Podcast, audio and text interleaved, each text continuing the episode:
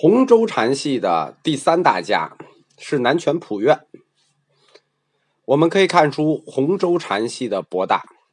我们已经讲过了，偏向儒家的大珠慧海，还有坚持佛教自身立场的百丈怀海。这章就是讲偏向道家的普愿。可以看出来，洪州禅在文化层面上一统天下，只是早晚的事情。虽然后来禅宗。所谓五家七宗，其中有两家是出自洪州，三家出自石头。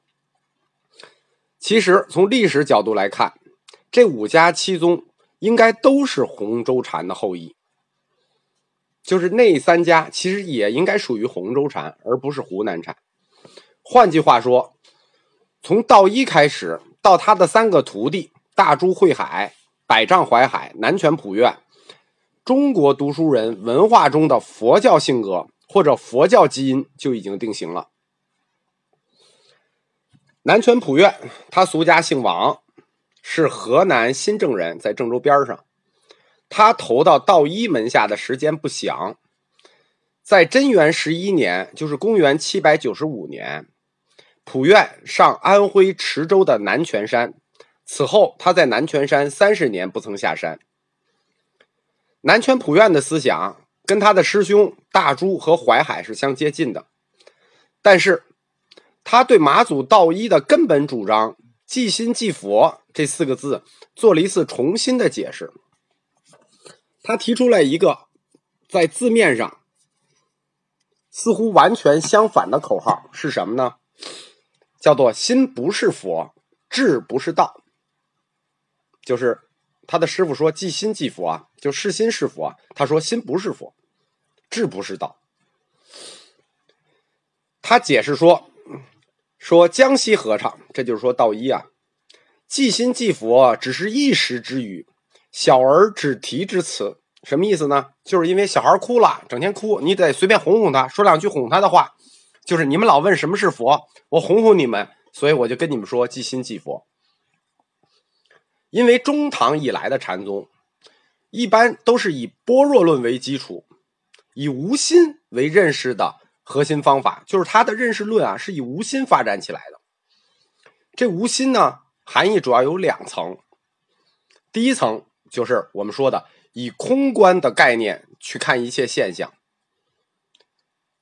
用空观看一切现象的结果是什么呢？就是得出来现实世界是空的本质。我们再强调一下啊，就是前面有听课的同学到现在还抓不住“空”的意思。现实世界空的本质不是它没有的本质，是它运动的本质。所以，这个无心，第一层次的无心是无念的方向，在无念的方向上去定义的无心。第二层次的无心，就是淮海的这种无心，就是什么呢？事来不受式的无心，就是泯灭爱憎与情欲为主的。就是他并不排斥外境客观性的那种认识，就是他他承认外界的这些客观性，但是他要他的无心是泯灭爱憎的无心，所以第一层的无心是理论上的无心，是世界是运动本质的无心；第二个层次是事来不受方向上的无心。如果前面仔细听过我课的同学就知道我在说什么，如果不仔细的话，他这块就很混乱。在这两种情况下。都不否认无心是一种知，就是知识的知，它是一种知，或者说是一种识，就是这两种都不否认无心是知。但是南拳普愿，他认为你只要是知就不对。为什么只要是知就不对呢？因为普愿看心作为识，大家都知道心识，心作为识，或知或智或觉。其实这这个几个词义是一致的，大家懂吗？心、识、知、觉、智，这都属于什么呢？都属于名言分别范围，就是都属于是你说的这种自己立意的、自己定义的名言范畴。尽管这些词义上分别有一些高下层次的差阶，但是它作为那种名言解释的性质。它是一样的，就它都是一种名言定义式的解释。就是说什么叫名言性质呢？或者名相性质呢？就是可以说的，可以描述的。就我说给你，我说给你这个词的词义，但是关于我说给你的词义和你能理解的词义，是完全一致的吗？这个就不一定了吧。这其实是所有哲学家遇到最难的问题。什么问题？就是定义的无差别性和无歧义性。什么意思啊？就是说我给你解释什么叫心，我解释了半天，觉得我解释清楚了，你也觉得你理解清楚了，但是你理解的和我讲的一样吗？所以说，像心、识、知、智、觉，这些都是统一范畴的名言范围的词，虽然它有一些区别，我无论怎么解释，你能把握的和我想告诉你的并不一样。如果我要告诉你的和你把握的不一样，那么我理解佛陀说的这些词意思一样吗？那肯定也不一样了。就是说，信息在每一次传递中都会发生歧义。所以说，我们现代西方哲学研究这个哲学问题的时候，第一件事情就是要做词义的定义。就是如果大家看过斯宾诺莎写的《自然论》，大家就明白了，这半本书都是要给每一个词做定义。要确定它的无差别性和无歧义性，但是这一点在翻译类的哲学里头尤其的难。就是比如我们去理解印度教，或者印度教理解我们儒家，这就是为什么每一个民族有每一个民族的传统文化的原因。就是说，在翻译类里头，这种哲学的概念和哲学的词义几乎不能理解，或者理解的都很片面。所以南拳普愿就一下抓住了这个哲学漏洞，可以说他的感觉，他在哲学上的感觉是非常敏锐的。他已经发现了这个大漏洞，这个大漏洞实际在近代西方哲学里，直到这个近代哲学才才抓住这个漏洞。我们如果看萨特的那个《存在与虚无》，他有三分之一的呃都在论述这个存在这个概念，但是就是这样，还是有很奇有歧义。普愿抓到了这个哲学漏洞之后。他提出来，你所有可以用语言解释的这些都具有名相性质的东西，都不具有绝对真理性。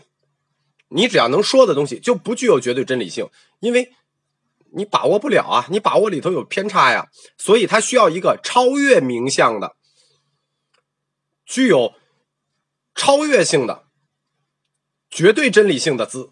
所以南拳普愿提出了一个“道”字。这就是我们说的，普院是倾向道家学派的，他就提出了“道”字，什么意思？他就从中国文化里借鉴了一个概念。这个“道”字已经不再是佛教里头一贯理解的什么菩提呀、觉悟啊、智慧啊，它变成了什么呢？变成了老子，就是我们中国老子里说的那个“道”，呃，不叫说的那个“道”，就是想表达的那个“道”。是为什么？因为那个“道”是不可道的。那个道又是非常道的，而那个名，则成了非常名中的名了。心与佛在一起，在普愿的哲学观里，成为了名相之中的东西，而凌驾于名相之上的东西，这个所谓的道，才是真正的本体。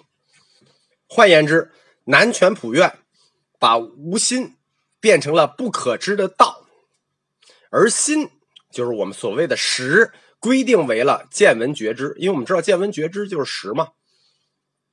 这样他就把无心与心对立起来了，这样就把识所谓见闻觉知从道的领域里排除出去了。我不知道这段大家听懂没有啊？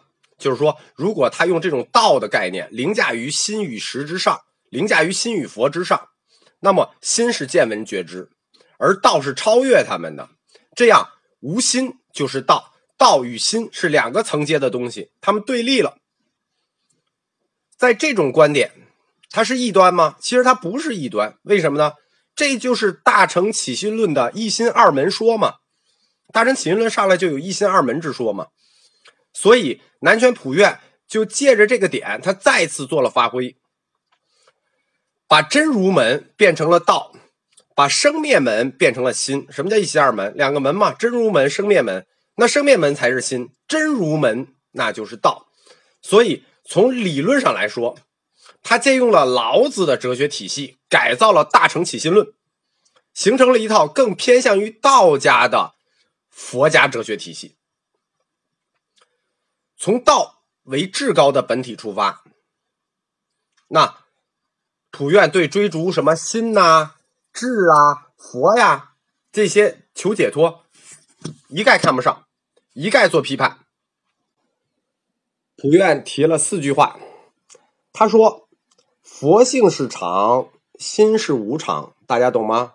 佛性是什么？它已经变成了佛性是常，心是无常。所以智不是道，心不是佛。为什么这么说呢？因为他认为所谓的智就是你的智力，只是心之用。那他心又变成了体。我们说啊，中国读书人对佛教的改作，全是用体用心理这套逻辑去改造的。他认为普通人的智是心之用，而这个智它的本性就是智的。本性的规定性呢，就具有多变性和自我狡辩性。什么意思？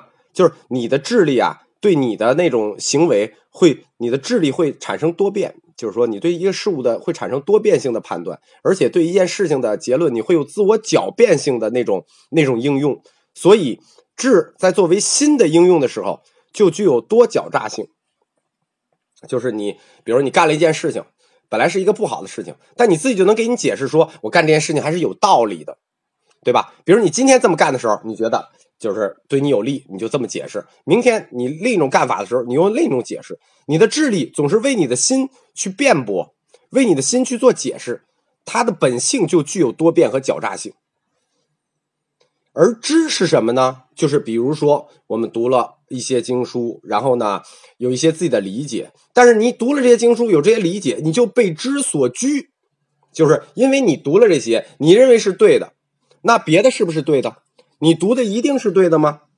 那你就得到的这个知，知就成了你的拘束，知为所拘，性多狡诈，这就是心不自由的根源。你的心为什么不自由？是因为你的智力。多变，而你又被你所知道的东西所束缚。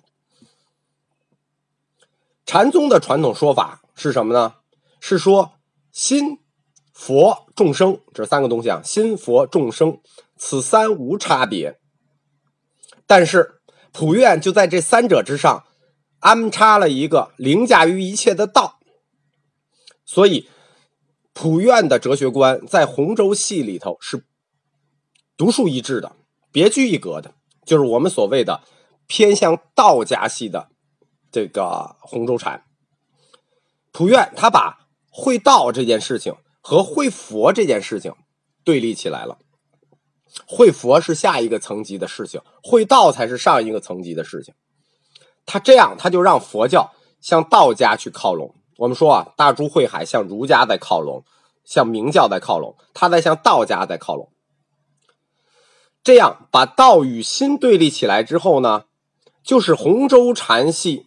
我们说洪州禅系是佛教里的什么？是心学，就是洪州禅系由心学向道学迈出了关键的一步。大家可能不知道，心学迈向道学这一步为什么很关键？因为道学的下一步是谁？就是理学嘛，对吧？心学迈的第一步是道学，它的第二步就会走向理学。所谓南拳普愿讲的道，其实就是约理或者真理，但是他对道有规定性吗？有规定性。它虽然不可知，我们说嘛，老子所谓的道是不可道和非常道。那普愿所讲的道是什么呢？又说是理和真理呢？它的规定性就是不可知，就是这个道的唯一规定性。就是不可知，你根本就不可知，你不能讲述，不能描述，不可理解，不可知，叫做浅通秘理，无人觉知。就是说，它不光是不能见闻觉知的啊，他也不能意会。像老子所谓的“道可道，非常道”，你可以去意会，他这个道你完全就不能意会，你意会也不对。但是，你道得应用啊，你你不能讲解。不能理解，也不能意会，那怎么才能应用呢？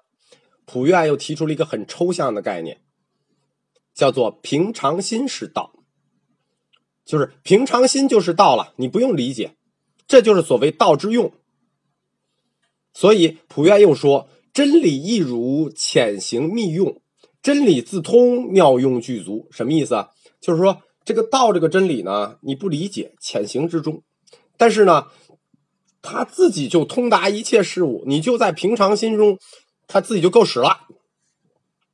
意思是说，他可以不通过任何语言思维去做中介。你像我们所有的真理都要通过语言和思维做中介吧？但道是不需要这个中介的。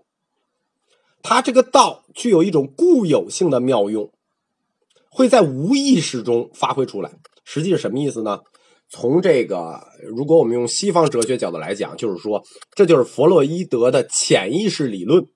其实道就是在人的潜意识里逆行的理论。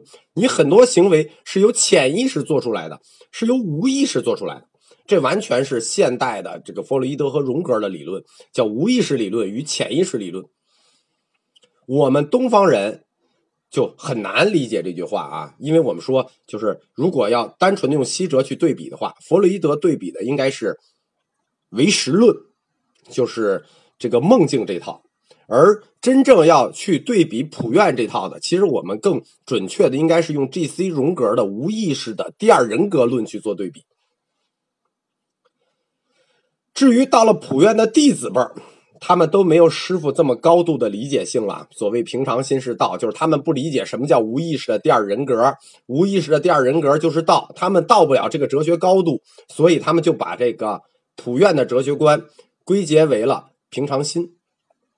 比如现在特别有名的就是赵州禅寺，河北赵州禅寺里头就有一个记载说，这个景德传灯旅说，赵州从念曾问如何是道，普愿即答。平常心是道。从念又继续问：“如何又是平常心呢？”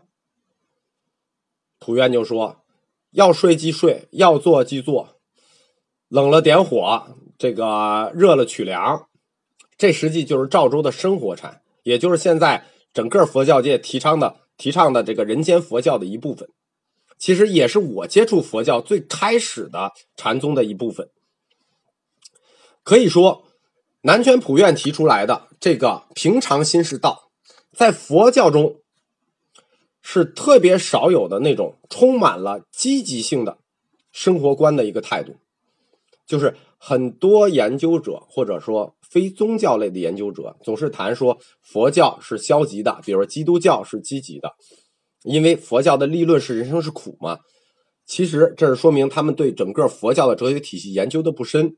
在佛教的支流中，尤其是在禅宗这个大的支流中，很多支流是非常积极的，或者说饱含了生活的积极性。关于平常心是道这件事情，如果大家有一些同学是了解这个佛教史的，都说这句话的发明人是马祖道一，因为马祖道一就是很多书里写，就是说马祖道一提出来平常心是道。这是根据《景德传灯录》里的诸方广语做的资料写的。在这里书这本书里是这么写的：说马祖道一解释说，平常心无造作，无是非，无取舍，不断常，无凡无圣，应接接物尽是道，道即法界。所以。后后代这个学者一般都是根据这个《道一禅师录》《景德传灯录》的这个附录来解释说“平常心”这句话，这个哲理是由道一提的，其实不对的，因为关于平常心的这种解释，在道一之前已经是南宗一切禅师所共同承认的事情了，但是把它概括为“平常心是道”，并且赞称人生的本能内容。比如刚才我们提的说，热即取凉，寒即向火，要睡就睡，要做就做，这种赞许人生本能的内容，就是或者我们说生活禅的内容，它绝对在时间上不会超过南拳普愿，并且除普愿之外也没有第二人。有一本关于赵州禅的专著，就是这个世系专著里头，基本上就是把这个赵州禅系的这个禅观。呃，一脉相承的解释清楚，我们可以确认说，平常心这句道，它的发明权不应该属于马祖道一，它应该属于南拳普愿。而南拳普愿，他把会道者无心，就是我们提的他的大师兄是无心，二师兄是心如枯木。他把这种无知和无心、心如枯木表现为什么呢？表现为无知无智。就是说，他提出，就是他跟他的两位师兄思想上是一脉相承的。他提出来，所谓会道就是什么？无知、无智、无觉。他就说，百事不思最好，就是什么事儿你不想是最好的。如果普贤将心问，文殊出心入，被一棒粉碎，什么意思？如果普贤来了，你就把普贤一棒打碎就行了；文殊来了，你就拿棍子把他轰走得了。普贤是礼的象征，文殊是智的象征。但是对文殊和普贤的态度，南拳普彦是说什么呢？说昨夜三更，每人与二十棒赶出院去。就是昨天三更天，我拿着棒子，一人打了二十棒，把文殊和普贤赶出去了。这说明他对那些谈理谈智的厌恶。南拳普愿在历史上。和当时唐朝的著名官员叫陆根，有一段很有名的对话。这个陆根，他曾经做过四个州的刺史，出任过浙东观察使、户部尚书。他跟普院谈到这个智，就是我们刚才说的无知无智，谈到智的问题。普院跟陆根说：“有道君王不纳有志之臣。”什么意思呢？就是牛逼的老大，手下的臣子最好没脑子。有道君王不纳有志之臣。他想表明的是说，有道和有志是不能相容的。这是他对为官者的一种忠告。然后他问陆亘说：“何以治民？就是拿什么来治理百姓？”陆艮回答说：“以智治民，就是以智慧来治民。”南拳普愿就说：“生灵涂炭不远矣。”就是说，你以为你拿智慧去这个治理老百姓？这时候普愿就说：“那生灵要涂炭了。”这是什么？这实际就是老子的无为的政治学说。可以说，禅宗在向道家转换的过程里，它的中介就是老子。这从最初的。竞选保堂戏已经可以看出来了，从陈楚章那儿已经可以看出来。庄子解禅，其实它反映的是当时的士大夫阶层的那种消极情绪。可以说，南拳普愿他的哲学思想是在取得曲折的表达什么呢？表达我们中国大部分人希望无为而治的那种政治愿望。